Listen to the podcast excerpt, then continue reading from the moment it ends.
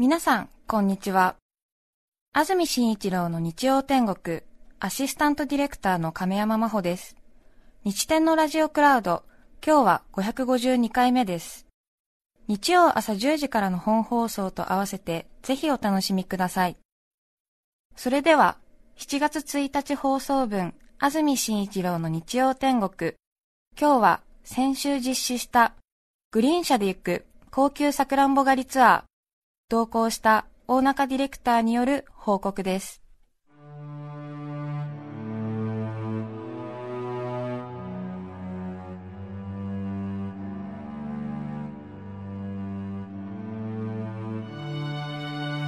先週の日曜日上質を知る方々10人と一緒にグリーン車で行く高級桜も狩りツアーへ行ってまいりました皆様にご報告いたします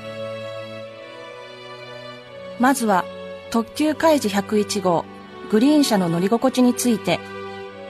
葛飾区優斗さん。一人一人のスペースが広く足を伸ばすことができました。東大和市浪江さん。座っていてもお尻が痛くなりませんでした。豊島区桃さん。枕がふかふかで感動しました。トイレも使用しましたが、こちらは普通でした。まあそうでしょうね。続いて高級さくらんぼ祝い錦についてご報告いたします。葛飾区優斗さん。今までに出会ったどのさくらんぼよりも大きい果実で甘み酸味が調和した上質なさくらんぼでした。つくば市照弘さんおお手に取ると10粒でも結構なボリュームだ一粒食べるとその満足感は別格です西東京市パッパルデッレさん祝い錦は一番大きいもので、身の直径33ミリ。500円玉の直径は26.5ミリなので、500円玉のサイズを優に超えていました。かぶりつくと12ミリの厚さの果肉の中に幅9ミリの種があります。ネクタリンに似た緻密な肉質で食べ応えがありました。味は口に含んだ瞬間、さっぱりとした酸味が感じられ、その後は濃厚で甘く、かつ果汁たっぷりでみずみずしく、とても美味しかったです。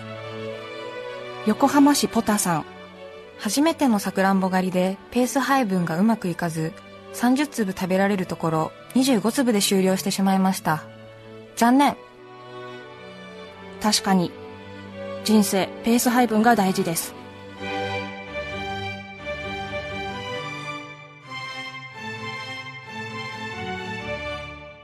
今年の桜も狩りのシーズンはもう終わりですが来年高級桜も狩りに行きたい方のためにワンポイントアドバイス。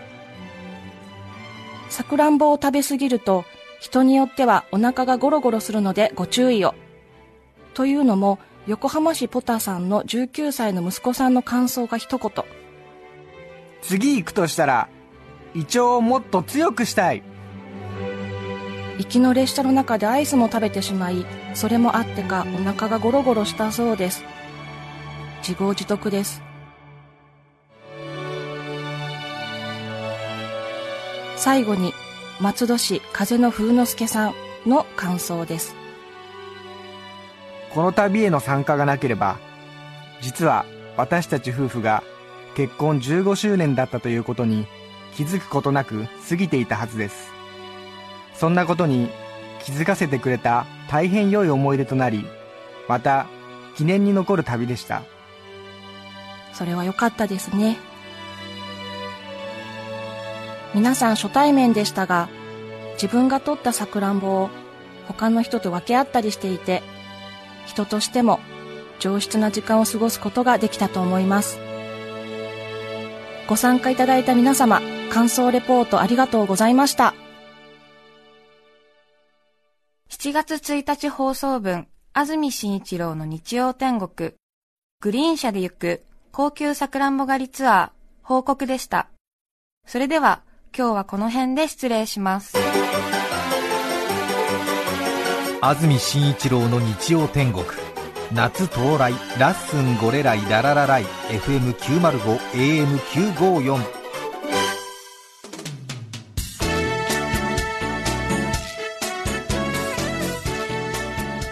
さて来週7月8日の安住紳一郎の日曜天国。メッセージテーマは苦手なこと。ゲストは路上の落とし物落ち物写真家。藤田よしみさんです。それでは来週も日曜朝10時 TBS ラジオでお会いしましょう。さようなら。安住紳一郎の TBS ラジオクラウド。これはあくまで試供品皆まで語れぬラジオクラウド。ぜひ本放送を聞きなされ954905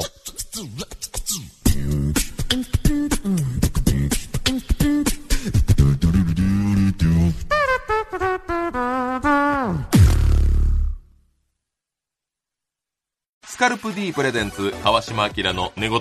毎週ゲストの芸人とたっぷりトークをしたりいろんな企画をやります。そらしど本坊と向井の近況を戦わせるコーナーもあります。向井意気込みをどうぞ。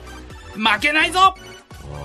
放送から半年間はポッドキャストでも配信中。ぜひ聞いてください。うん